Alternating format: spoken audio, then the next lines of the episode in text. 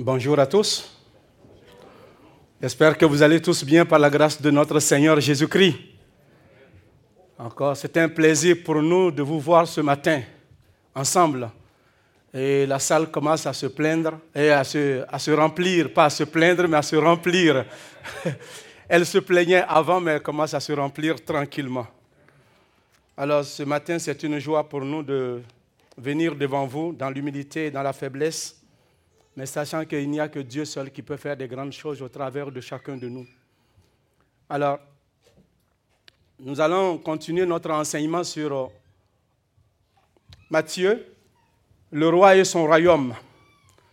On avait vu la semaine dernière, on avait parlé réellement de exerçons notre piété ou la piété sans hypocrisie.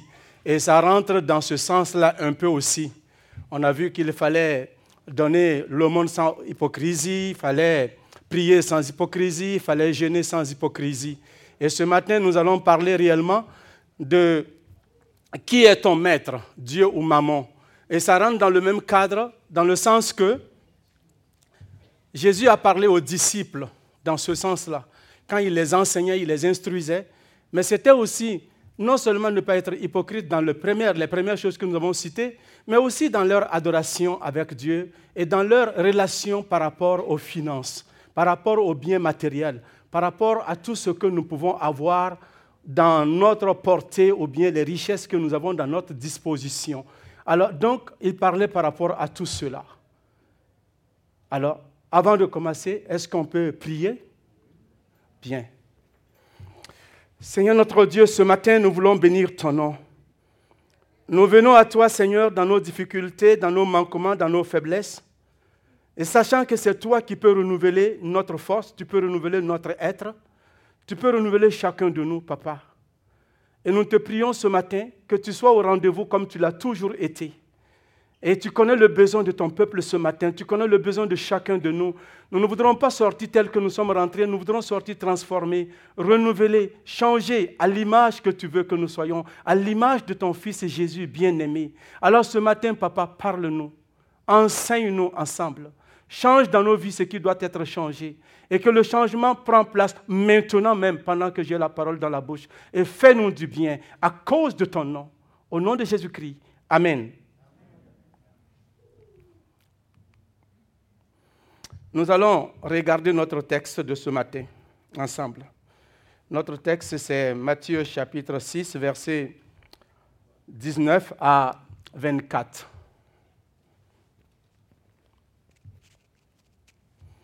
Nous allons le regarder ensemble. Si vous avez, je le lis. Ne vous amassez pas des trésors sur la terre, où la teigne et la rouille détruisent et où les voleurs percent et dérobent. Mais amassez-vous des trésors dans le ciel, où la teigne et la rouille ne détruisent point et où les voleurs ne percent ni ne dérobent. Car là où est ton trésor, là aussi sera ton cœur. L'œil est la lampe du corps. Si ton œil est en bon état, tout ton corps sera éclairé. Mais si ton œil est en mauvais état, tout ton corps sera dans les ténèbres. Si donc la lumière qui est en toi est ténèbres, combien seront grandes les ténèbres? Nul ne peut servir deux maîtres, car tu haïras l'un et aimeras l'autre, ou tu t'attacheras à l'un et mépriseras l'autre. Vous ne pouvez servir Dieu et maman. Et j'aimerais qu'on lit le verset 25 qui suit. C'est pourquoi ne vous inquiétez pas de votre vie, de ce que vous mangerez, ni de ce que votre corps sera vêtu. La vie n'est-elle pas plus que la nourriture et le corps plus que les vêtements? Point. Mais ça,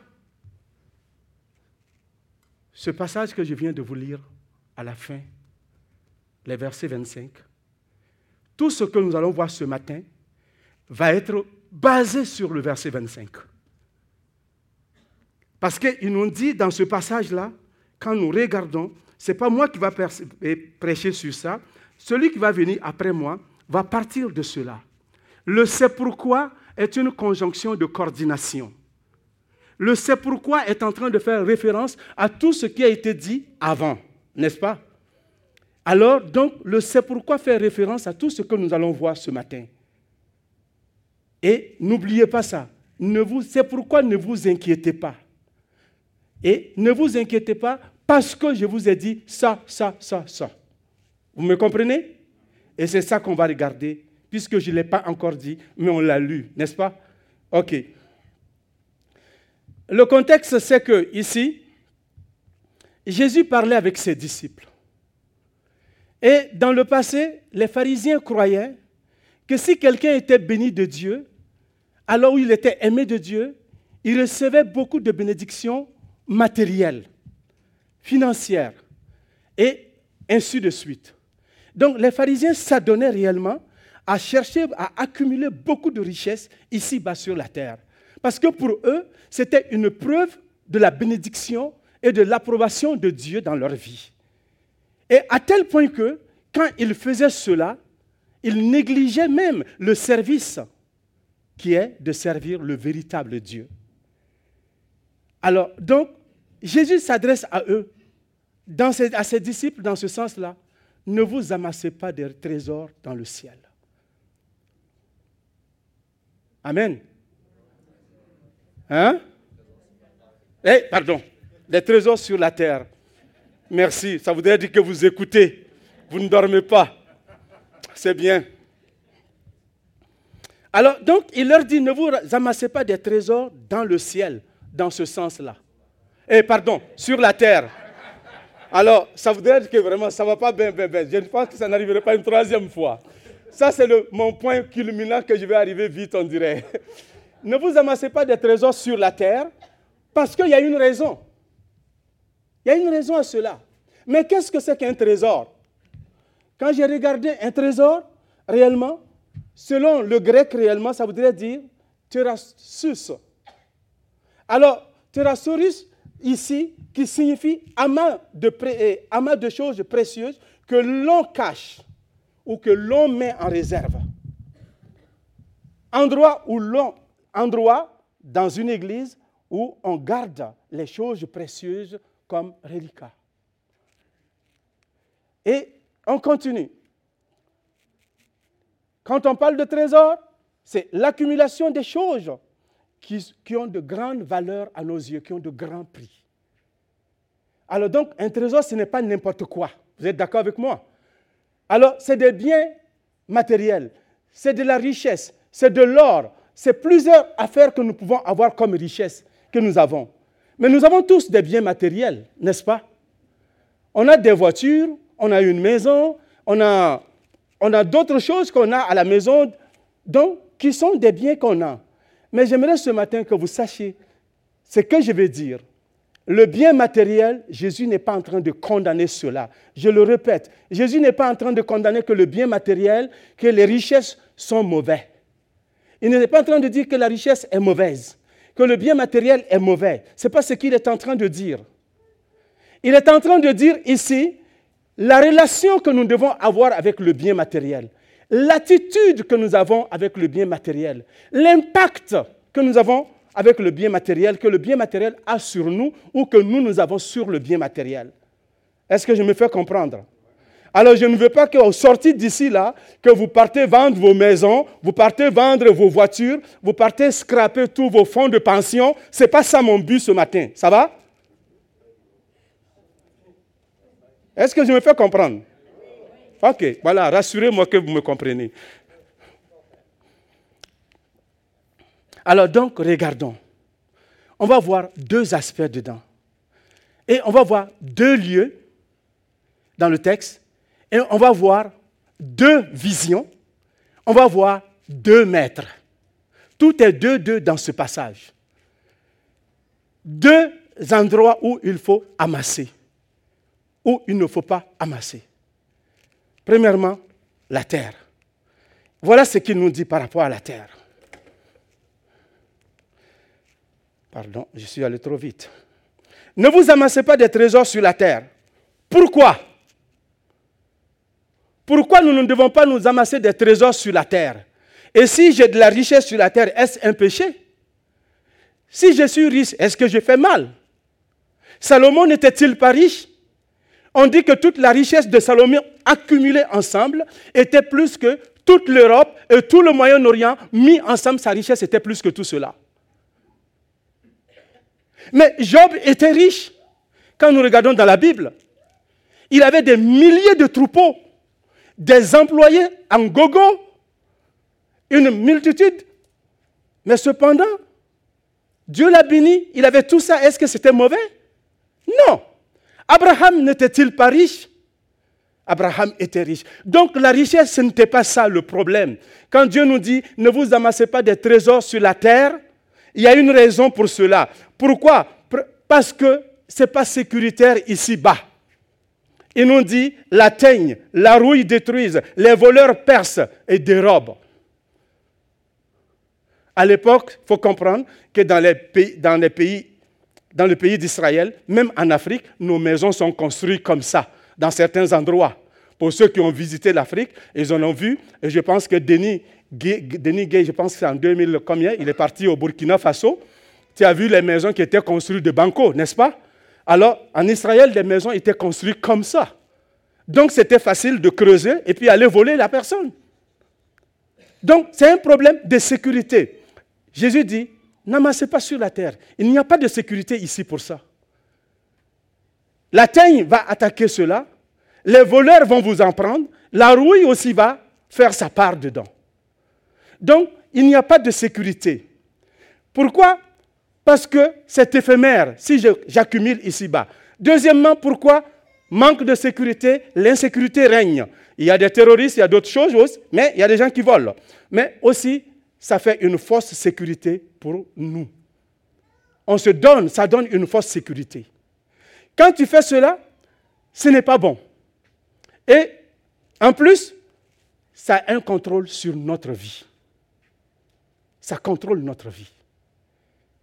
Voilà pourquoi Jésus dit, ne vous amassez pas des trésors ici-bas sur la terre. Premièrement, c'est éphémère. Tout ce que nous avons ici-bas vieillit, pourrit, se détruit et disparaît. Et même nous-mêmes, on vieillit. Quand j'étais jeune, j'avais un pot de bébé, mais aujourd'hui, ce n'est plus le cas. Quand j'avais 21 ans, j'étais en V. Maintenant, le V a viré du bord. Alors, c'est normal, parce qu'on change, notre vie change. Alors, donc, ce n'est pas l'endroit où il faut accumuler. Ce n'est pas l'endroit où il faut mettre les choses. Donc, avoir de la richesse, ici, quand Jésus dit ne vous amassez pas, il est en train de dire cessez d'accumuler. Cessez d'accumuler. Il y a des gens qui en ont ramassé, ils continuent de ramasser leur énergie, leur santé, leur travail. Ils vont travailler 80 heures, ils accumulent, ils accumulent, ils en ont, mais ils continuent d'accumuler. Qu'est-ce que cela fait quand on a de la richesse accumulée? Quand on en a beaucoup, on ne compte plus sur l'éternel. C'est ça le danger. L'argent devient un point d'ancrage pour toi. Et quand il y a des problèmes, quand les gens parlent qu'il faut prier, toi tu prends ton téléphone, tu appelles ton banquier. Là où il faut chercher la face de Dieu pour savoir si on doit faire un geste, toi tu sors ton chéquier et tu signes et tu donnes. Donc tu n'as plus besoin de Dieu. Tu n'as pas besoin de la présence de Dieu.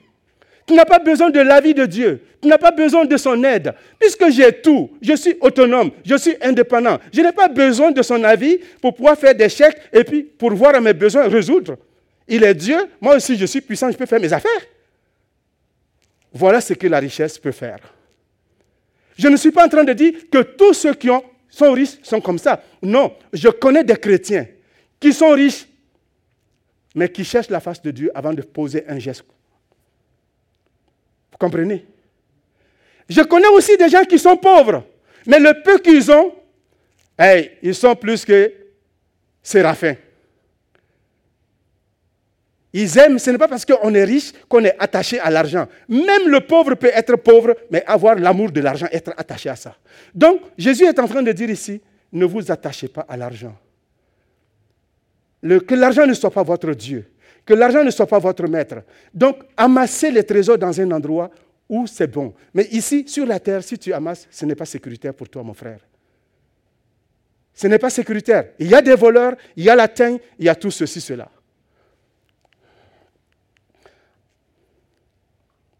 Proverbe 23 nous dit, veux-tu poursuivre du regard ce qui va disparaître? Car la richesse se fait des ailes. Comme l'aigle, elle prend son vol vers les cieux. Donc, c'est quelque chose d'éphémère, ça ne reste pas longtemps. Aujourd'hui, tu peux être riche et demain matin, tu peux tout perdre. Il y a eu une récession en 1929, la crise économique. En 1929, beaucoup d'entre vous n'étaient pas encore nés, pas moi non plus. Mais je l'ai lu dans les écrits. Mais beaucoup de gens sont morts. Beaucoup de gens ont connu des souffrances et des difficultés. En 1988, il y a eu une récession aussi économique. Et en 2008 aussi, on en a connu. Le grand argentier Madoff, le juif, il a fait tomber l'économie du monde quasiment. Et vous savez, il y a des gens qui sont jetés de leur immeuble. Ils sont morts. Certains sont jetés devant des trains. Certains ont arrêté tout. Ils n'avaient plus de considération. Pourquoi? Ils pensaient qu'ils n'étaient plus rien. Parce que toute leur estime, leur moi, leur valeur était attachée à quoi? À leur compte bancaire, à leur argent. Tout ce qu'ils avaient, c'est leur identité. Ils se définissaient par rapport à ce qu'ils possédaient, par rapport à ce qu'ils ont en biens matériels et financiers. Voilà, c'était ça leur valeur. Dès qu'ils ont perdu tout cela, alors ils se sont sentis rien. Ils pensaient que la vie ne valait plus la peine d'être vécue. Alors ils se sont enlevés la vie. Parce que leur sécurité était attachée à l'argent et non à Dieu. Parce qu'ils ont investi sur la terre et non dans le ciel, c'est pourquoi tout est parti en fumée, ils ont tout perdu. Donc vous voyez, la terre n'est pas fiable pour investir beaucoup dessus. Présentement, je prends l'exemple de l'Ukraine. Tous ceux qui ont investi en Ukraine, qui ont bâti des maisons d'une valeur de 100 millions, de 200 millions, qu'est-ce qui se passe présentement? Les maisons sont devenues que de la fumée et des carcasses.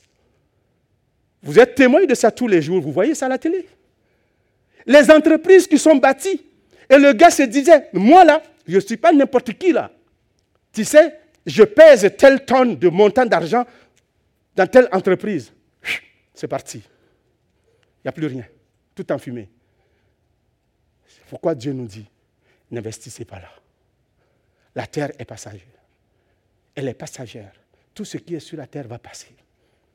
Même les cultivateurs, quand il y a des moments de pluie qui viennent, ça part avec la nourriture, les récoltes. Et la famine commence. Tu ne peux pas regarder ça. Il dit, car l'amour de l'argent, dans 1 Timothée chapitre 6, verset 10, car l'amour de l'argent est la racine de tous les maux. Quelques-uns, en étant possédés, se sont égarés loin de la foi et ils se sont jetés eux-mêmes dans bien de tourments. Donc, quand tu t'attaches à l'amour de l'argent, quand tu as l'amour de l'argent, tu t'attaches à cela et que tu n'as pas l'amour de Dieu, que tu es attaché à l'argent, qu'est-ce que ça fait? Ça a éloigné beaucoup de gens de Dieu. Il dit, ils se sont égarés loin de la foi leur foi a fait naufrage. Leur foi a coulé à cause du bien matériel. Le bien matériel n'était pas le problème, c'était leur attachement au bien matériel. Ils n'ont pas mis le bien matériel à la bonne place dans leur vie. Le bien matériel nous est donné pour servir et non pour nous servir, pour, pour que nous soyons ses esclaves. Et quelqu'un a dit, l'argent est un bon serviteur, mais un mauvais un mauvais maître. L'argent est un bon serviteur, mais un mauvais maître. Ne laissons pas que les richesses et les trésors du monde soient notre maître. Deuxièmement, où est-ce que nous devons accumuler ou amasser Dieu, Jésus-Christ, en tant que Dieu, en tant que connaisseur des choses, comme on pourrait le dire, nos institutions financières, quand on a des placements à faire, on va avoir un gestionnaire. Et ce gestionnaire-là va nous donner des conseils, des conseillers financiers, n'est-ce pas? Il te dit où tu peux placer, où il ne faut pas placer, qu'est-ce qui va se passer, ainsi de suite. Mais ici, Jésus, en tant que le meilleur conseiller financier, non seulement il nous dit où il ne faut pas placer son argent, mais maintenant il nous dit où il faut placer au ciel. Nos conseillers financiers aujourd'hui peuvent t'aider à placer ton argent mais il ne peut pas te dire dans les mois qui vont suivre ou les jours qui vont suivre comment ton placement sera. Il ne peut pas te dire ça.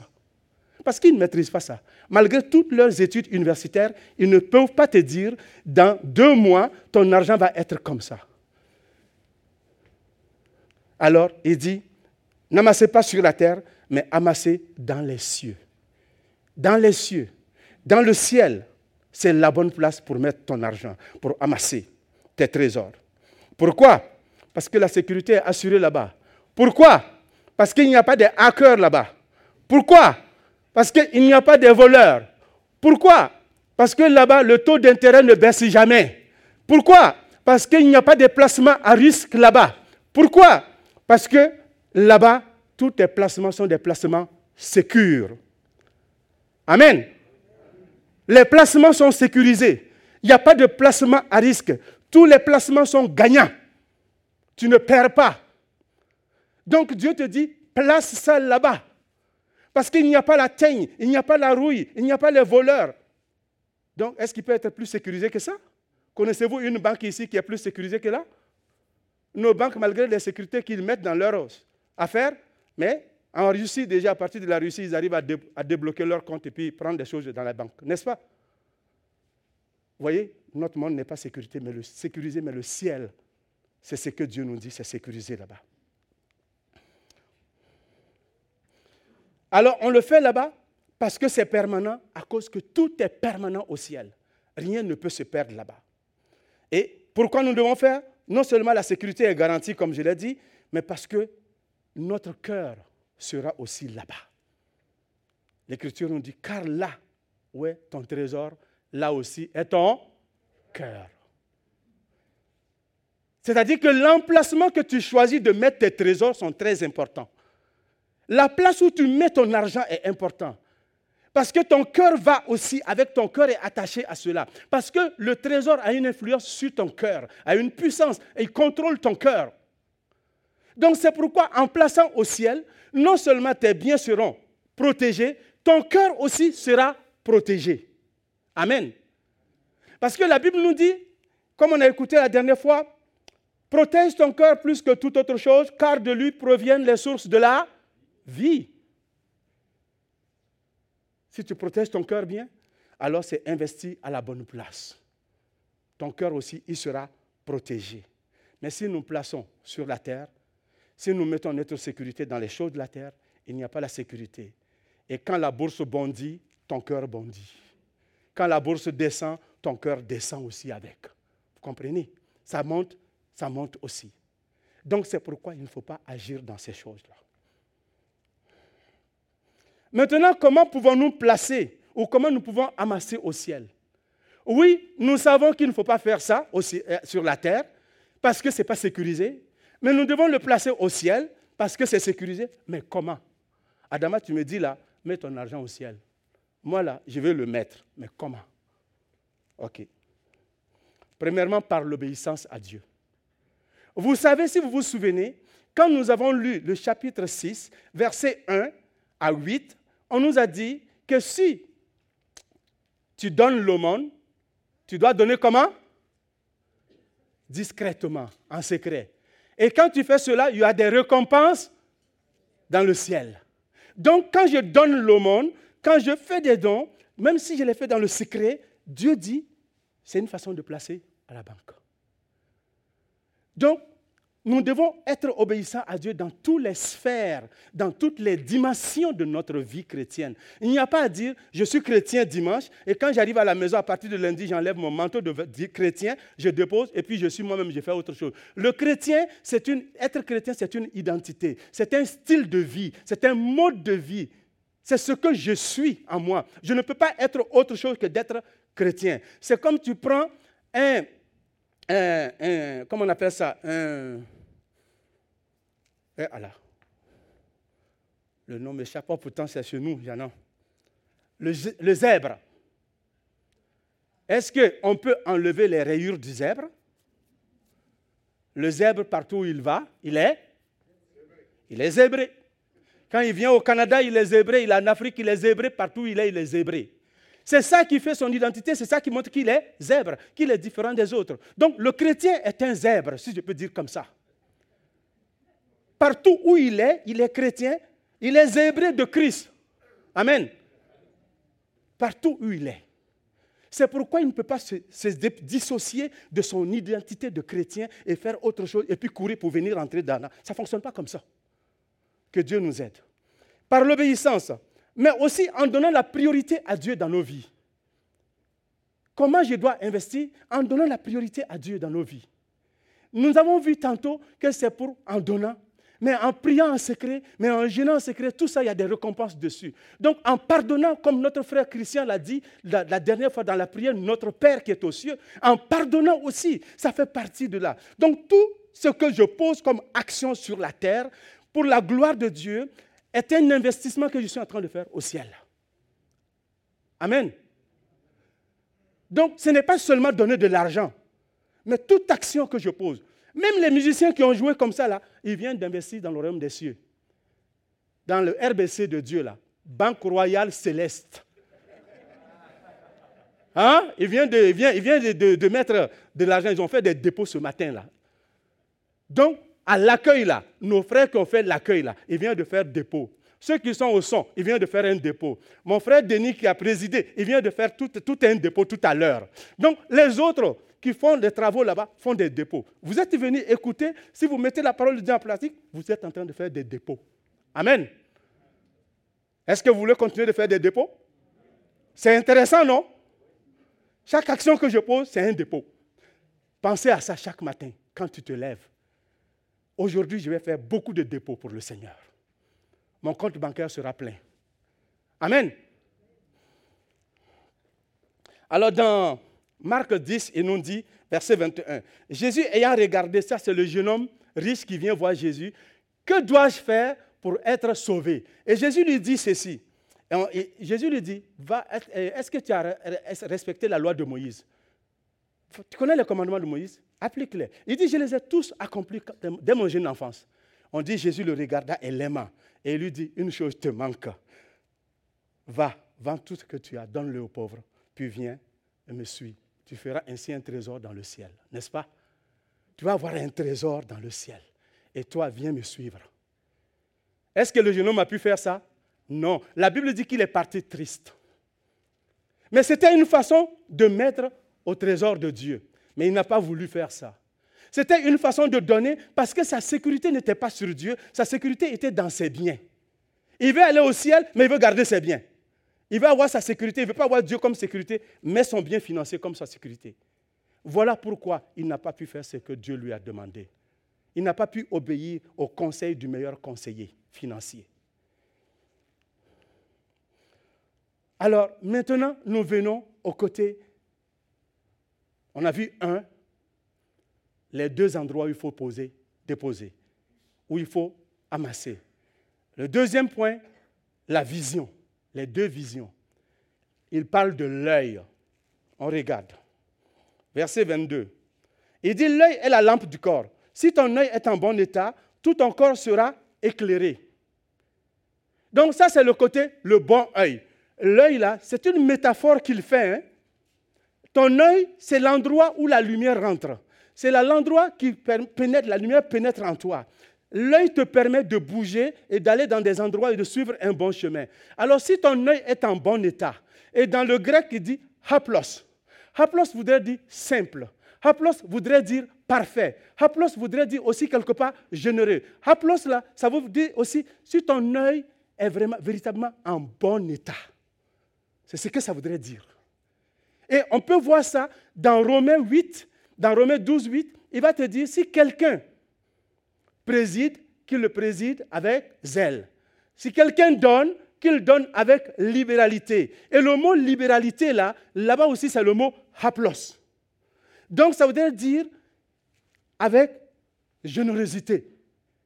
Donc, si ton œil est en bon état, si ton œil est haplos, si ton œil réellement est généreux, si ton œil voit bien clair, si tu vois les choses comme Dieu voit, et si tu veux obéir à Dieu, en ce moment-là, la lumière qui rentre en toi te permet de faire les choses, d'obéir à Dieu et de faire ce que Dieu te demande. Mais si ton œil est en mauvais état, si ton œil est berné par la richesse du monde, si ton œil est flou, si ton œil ne voit pas les choses comme il faut, alors tu ne pourras pas investir au ciel, mais tu vas faire sur la terre. Amen. Et c'est ça qu'il dit. Donc, si ton œil est en bon état, investis dans le royaume de Dieu. Bon état, métaphore, entièrement dévoué à Dieu. Si tu es dévoué pour Dieu, alors investir au ciel ne sera pas un problème. Le bien matériel ne t'empêcherait pas d'obéir à Dieu. Tu vas utiliser le matériel pour glorifier Dieu avec, et non l'inverse.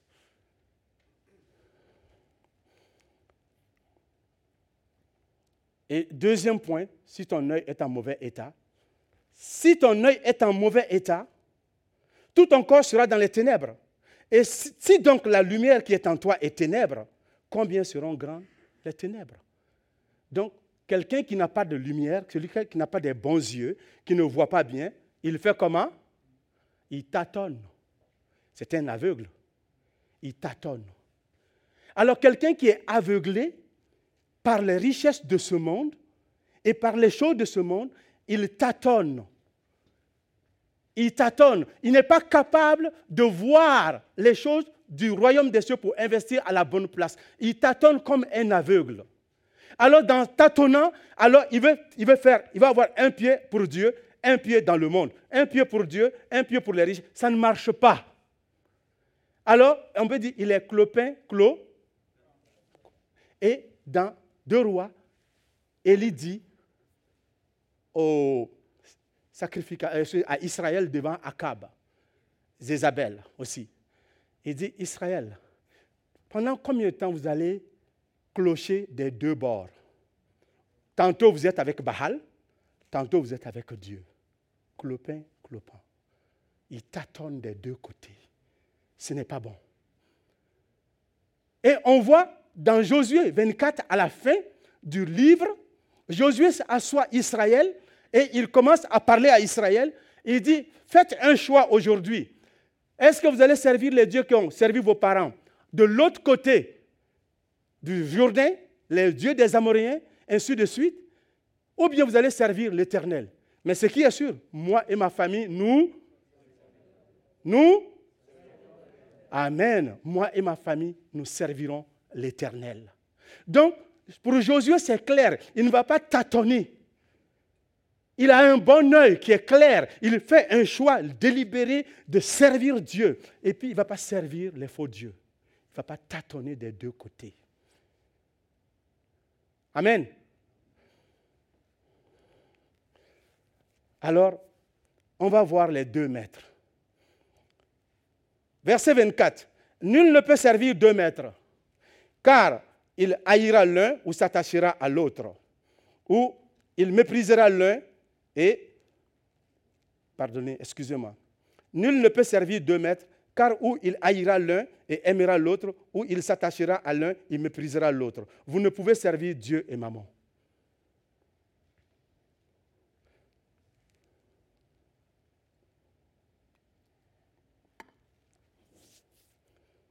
Alors, je vous demande, qu'est-ce qu'un maître? Ici, on parle de deux maîtres, servir un maître. Vous ne pouvez pas servir les deux. Ici, le maître, c'est quoi? C'est celui à qui une personne ou une chose appartient. Sur quoi il a un pouvoir absolu, si je pourrais dire, de décision. Il est son maître ou son seigneur. Donc un maître, c'est quelqu'un qui a un pouvoir. Il dirige, il prend des décisions, il a la capacité de vie et de mort sur des décisions de vie et de mort sur quelqu'un. Ça, c'est un maître. Donc si lui, il est maître, toi, tu es quoi? Esclave. Alors ici, on ne peut pas servir deux maîtres. Tu ne peux pas, être, tu peux pas servir deux patrons en même temps. Tu peux dire que tu as deux jobs dans notre société. Je m'en vais là, je m'en vais là après. Mais tu ne peux pas être aux deux places en même temps. Si les deux patrons ont besoin de toi, ça ne marche pas. Vous êtes d'accord avec moi? Et j'ai vécu cela. Oui, chérie, donne-moi ça. Excusez. Je commence à transpirer. Ça dit que l'été s'en vient. Merci Anne. Donc, j'ai vécu ça quand je devais me marier avec Anne. Elle travaillait pour Wycliffe. Et moi, je travaillais pour la mission To the World. Et on travaillait, on n'était pas dans la même mission. Et la mission Wycliffe, même s'il me connaissait et que j'ai donné des cours d'anthropologie, c'est là que j'ai rencontré Anne, où on s'est marié plus tard. Alors, le directeur me connaissait très bien. Il était mon ami. Tous les lundis, il venait chez moi et on priait ensemble. Mais il m'a dit, Adama, tu veux marier Anne? C'est bien. Mais il va falloir qu'un de vous démissionne. J'ai dit, démissionner de quoi? Il dit, de votre travail. J'ai dit, mais nous sommes tous les deux chrétiens, on peut travailler ensemble Il dit, non. Parce qu'Anne travaille pour Wycliffe. Si le patron de Wycliffe veut envoyer Anne quelque part, et que toi, ton patron veut t'envoyer, la mission veut t'envoyer ailleurs, ça ne fonctionnera pas là. Alors, Anne a dû démissionner de Wycliffe. Elle n'a plus renouvelé son contrat quand c'est terminé. Et on a pu se marier pour travailler sous une même direction. Je vous dis qu'on ne peut pas servir deux maîtres en même temps. C'est ça le point. Tu ne peux pas suivre deux lièvres en même temps. Alors, le premier maître, c'est Dieu. Est-ce que Dieu est notre maître? On veut servir Dieu ou on veut servir le monde? Alors ici, l'Écriture nous dit, quand nous regardons dans, dans, Marc, mais qui est un passage de Deutéronome qu'il nous donne, il dit, tu aimeras l'Éternel, ton Seigneur, de tout ton cœur, ton Dieu, de tout ton cœur, de toute ton âme et de toute ta pensée et de toute ta force. Quand on aime son Dieu de cette façon-là, y a-t-il de la place pour autre Dieu? Y a-t-il un amour à, à contribuer à un autre patron, à un autre maître? Ce n'est pas possible. Alors, il continue. Écoute Israël, Deutéronome 6, versets 5, 4 à 5. Écoute Israël, l'Éternel, notre Dieu, est le seul éternel. Il n'y en a pas deux. Est le seul boss, est le seul patron, est le seul maître, est le seul roi, est celui qui règne sur nos cœurs, sur notre vie, sur nos biens, sur notre maison, sur notre foyer, sur notre travail, sur nos enfants et sur tout ce qui est en nous. Donc si tu, es, tu sers le Dieu d'Israël comme Dieu d'Israël, c'est comme ton Dieu, c'est lui. Amen. Alors c'est le seul Dieu. Alors, donc tu ne peux pas avoir d'autre chose. C'est pourquoi on ne peut pas tâtonner des deux côtés. Soit tu prends les richesses pour servir Dieu, mais pas l'inverse. Alors, maman, c'est qui? Maman, c'est la richesse et les biens. Que devons-nous faire avec maman? Maintenant que nous savons que nous avons un Dieu à servir et qu'on ne peut pas les mettre en opposition, la richesse, qu'on ne peut pas les mettre en opposition. La richesse est un bien que Dieu nous donne. Alors, ce n'est pas l'inverse. On ne peut pas prendre la créature pour l'opposer au créateur. Alors ici, que devons-nous faire avec maman hein? Voilà, j'ai fait un jeu de mots avec cela. Honore l'Éternel avec tes biens. Je pourrais dire, honore l'Éternel avec ton maman ou avec tes mamans, avec les prémices de tous tes revenus. Alors tes cuves regorgeront du mot et ton grenier sera rempli d'abondance. Donc, la richesse que tu as, mon frère, ma soeur, les trésors que tu as, jouis de ça. Prends ce qui est bon pour toi. Le superflu, envoie-le dans le ciel. Amen. Envoie-le dans le compte du ciel. Envoie-le dans le RBC, Royal Céleste. Et comme ça, il n'y a pas de problème. Alors, jouis de cela et sers Dieu avec. Maman, c'est le bien matériel. Il n'est pas un Dieu. C'est la première fois dans toute la Bible où on utilise le bien matériel comme un mot Dieu pour l'opposer à l'éternel. Et l'argent ne peut pas se lever, venir te dire, hey, fais de moi ton Dieu. Hein. Non, non, non. C'est nous qui lui donnons une place et qui fait de lui un Dieu. Sinon, il ne peut pas te gouverner. S'il vous plaît, frères et sœurs, que Dieu nous aide. Alors, en conclusion, je vous demande ceci. Qui est ton maître? La richesse, Dieu ou la richesse de ce monde? Qui est ton Dieu? Qui est ton maître? Dans quel état ton œil est ce matin? Où est-ce que tu investis ce matin? Dans le ciel ou sur la terre? Voilà ce que l'Écriture nous dit. Je vous laisse avec cela. Recommande aux riches du, présent siècle de ne pas être orgueilleux, de ne pas mettre leur espérance dans, dans des richesses incertaines, mais de la mettre en Dieu. De la mettre en Dieu, qui nous donne avec abondance toutes choses pour que nous en. Donc la richesse est donnée pour que tu jouisses de ça. Tu as le droit d'avoir ce que tu as. Utilise-le pour des fins qui donnent gloire à Dieu. Utilise-le pour glorifier Dieu, mais ne permets pas à la richesse d'être ton patron. Je termine. C'est fini. Et à la fin ici, ce que je voudrais qu'on lit, c'est la fin. Car l'amour de l'argent est la racine de tous les maux Quelques-uns l'ayant possédé, étant possédés plutôt, se sont égarés loin de la foi et se sont jetés eux-mêmes dans bien de tourments. Fais attention que la richesse ne t'éloigne de Dieu et ne te jette dans le tourment. Merci et que Dieu nous aide. Denis, merci.